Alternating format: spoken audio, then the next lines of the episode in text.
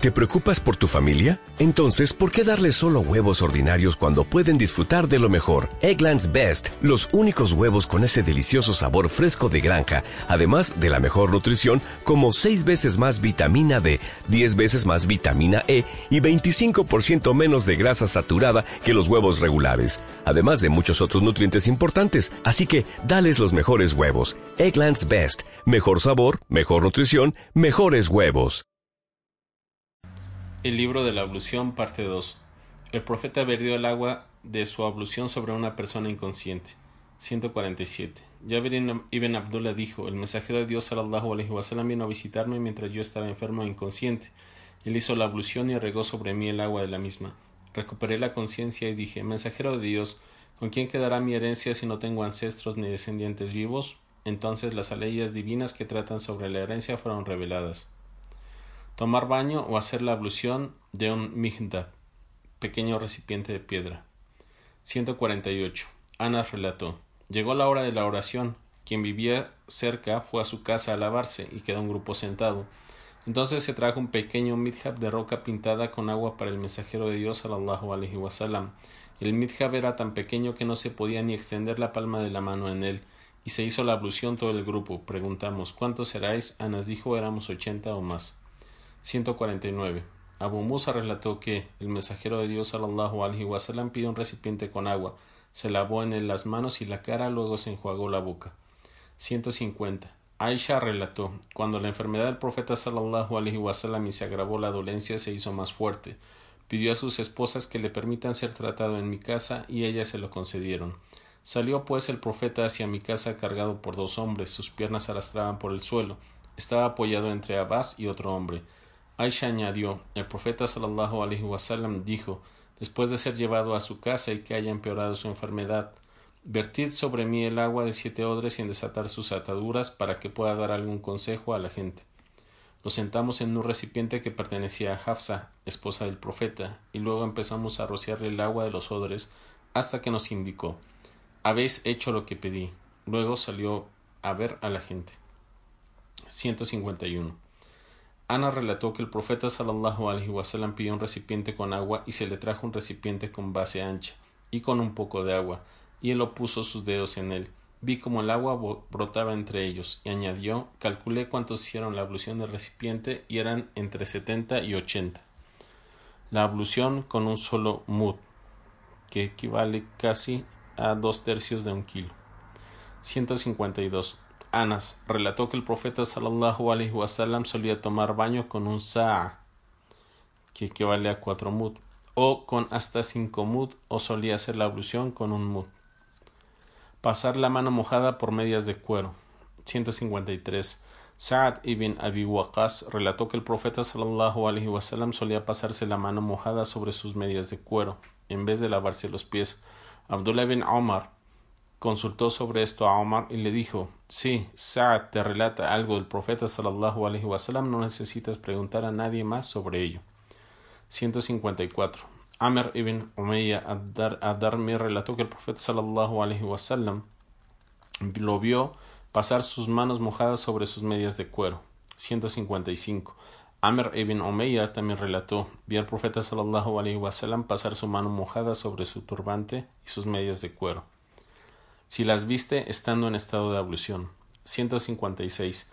Al-Mughira ibn Shu'ba relató: Estaba con el profeta sallallahu alaihi wasallam en un viaje y me incliné para sacarle sus medias de cuero. Él me dijo: Déjalas, pues las vestí después de hacer la ablución, sin haber cometido hadad. Así que solo se pasó la mano mojada sobre ellas. Quien no repite la ablución después de comer carne de cordero, Isawik. 157. Amer ibn Umayya relató que vio al mensajero de Dios sallallahu alaihi wasallam comiendo de un homoplato de cordero. Luego se lo llamó al salat, así que dejó el cuchillo y fue a rezar sin hacer la ablución.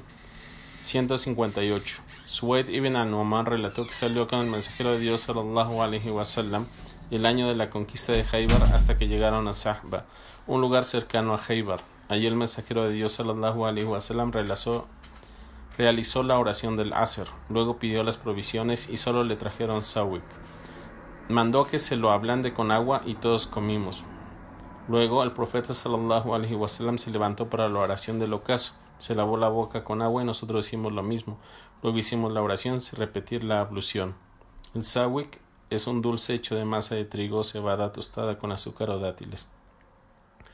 159. Maimuna relató que el profeta sallallahu alaihi wasallam comió con ella del homoplato del cordero y luego rezó sin realizar la ablución. ¿Hay que enjuagarse la boca después de beber leche? 160. Ibn Abbas, Abbas relató que el, el profeta sallallahu alaihi wasallam bebió leche, se enjuagó la boca y dijo: Tiene grasa la ablución por dormir y quien opina que por estar somnoliento hasta dormir una o dos veces o inclinar la cabeza por sueño no obliga a repetir la ablución.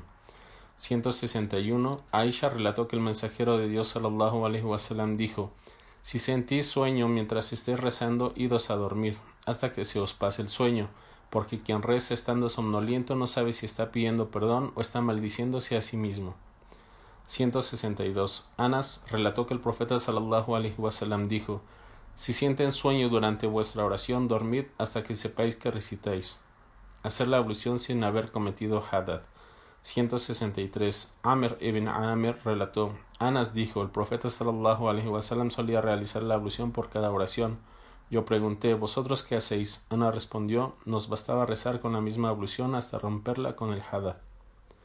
Entre los mayores pecados está no cuidarse de ser alcanzado por la orina. 164. Ibn Abbas relató, mientras el profeta sallallahu alaihi wasallam pasaba por uno de los jardines, los cementerios, amurallados de Medina o de Meca, escuchó la voz de dos personas que eran castigadas en sus tumbas. Entonces dijo el profeta sallallahu alaihi estas dos personas están siendo torturadas y no están siendo castigadas por un gran pecado. Luego agregó, pues sí, sí están siendo castigados por un pecado mayor. Uno de los dos no se protegía de su propia orina y el otro andaba divulgando chismes para crear conflictos entre la gente. Luego pidió una rama verde de palmera y la partió en, Dios, en dos, poniendo un pedazo sobre cada tumba. Se le dijo, mensajero de Dios, ¿por qué hiciste eso? Respondió, tal vez les disminuya un poco la tortura mientras se secan. Sobre el lavado de la orina. 165. Anas ibn Malik dijo, cuando el profeta sallallahu alaihi wasallam iba a hacer sus necesidades, yo le traía agua, con la cual limpiaba sus partes privadas. El profeta sallallahu alaihi wasallam y la gente dejaron que el beduino termine de orinar en la mezquita. 166.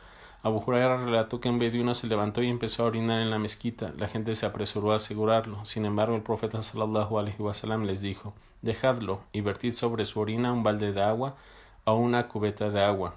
Fuiste enviados para facilitar las cosas y no para dificultarlas. La orina de los niños. 167. Umqais bint Mihsan relató que se presentó ante el mensajero de Dios con su hijo pequeño que aún no había probado alimento sólido. El profeta sallallahu alaihi sentó al niño en sus piernas y éste se orinó en sus ropas. Así que pidió un poco de agua y la roció sobre el área alcanzada por la orina y la lavó. Orinar de pie o sentado.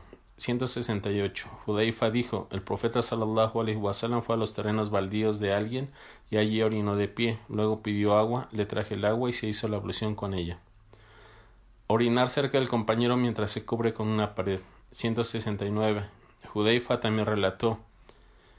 El profeta y yo caminamos hasta los basureros de alguien. Él se paró como cualquiera de vosotros lo hace detrás de una pared y orinó. Yo me alejé, pero él me señaló que regrese, así que me acerqué y me paré detrás de él hasta que terminó.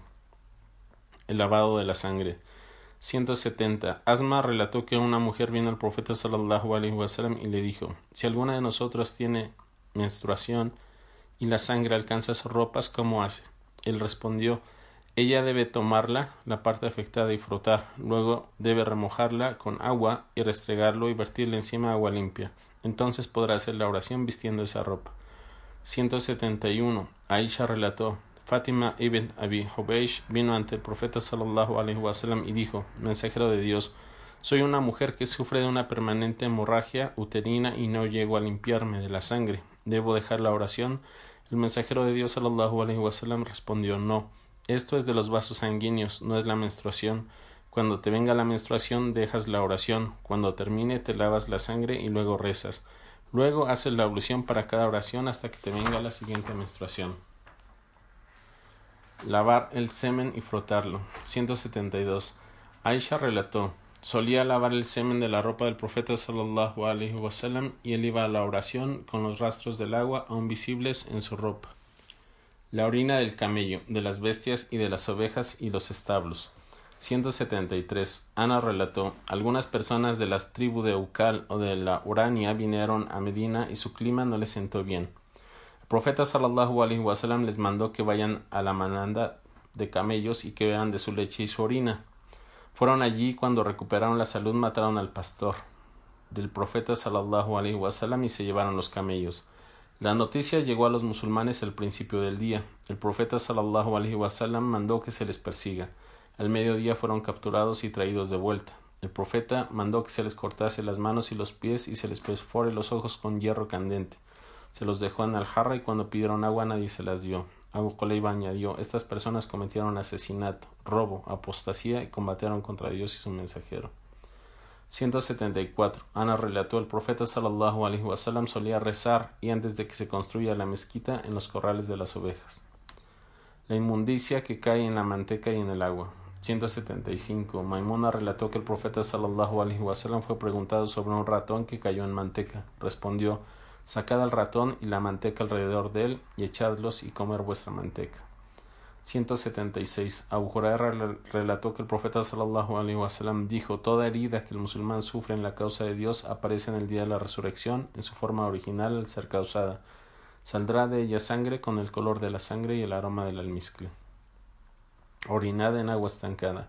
177. Abu Hurairah relató también que el profeta sallallahu alaihi wasallam dijo: No orinen en el agua estancada que no corre, después os bañaréis en ella.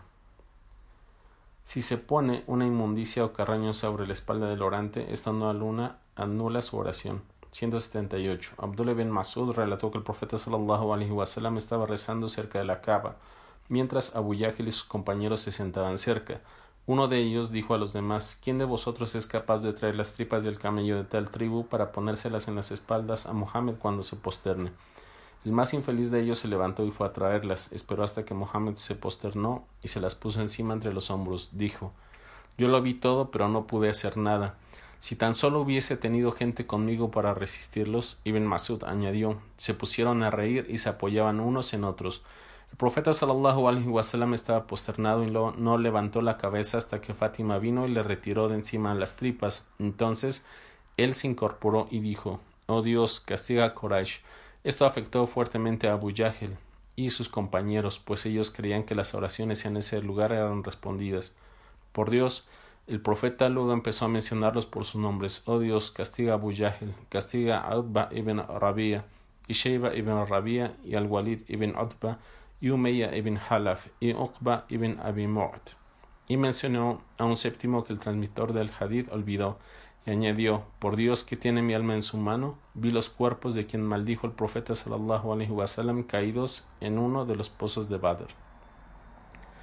Escupir o soplarse la nariz o algo similar en la ropa.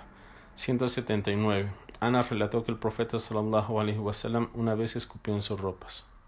La mujer que lava la sangre del rostro de su padre.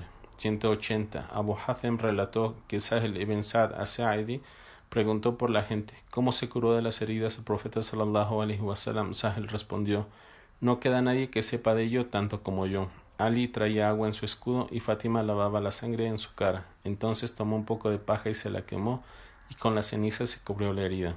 El siwak 181. Abu Musa dijo, fui ante el profeta sallallahu alaihi wasallam, le encontré limpiándose con los dientes con un siwak en su mano. Decía, uh, como si estuviese teniendo arcadas mientras el siwak estaba en su boca. 182. Judeifa relató cuando el profeta sallallahu alaihi wasallam se levantaba durante la noche, se limpiaba la boca con el siwak.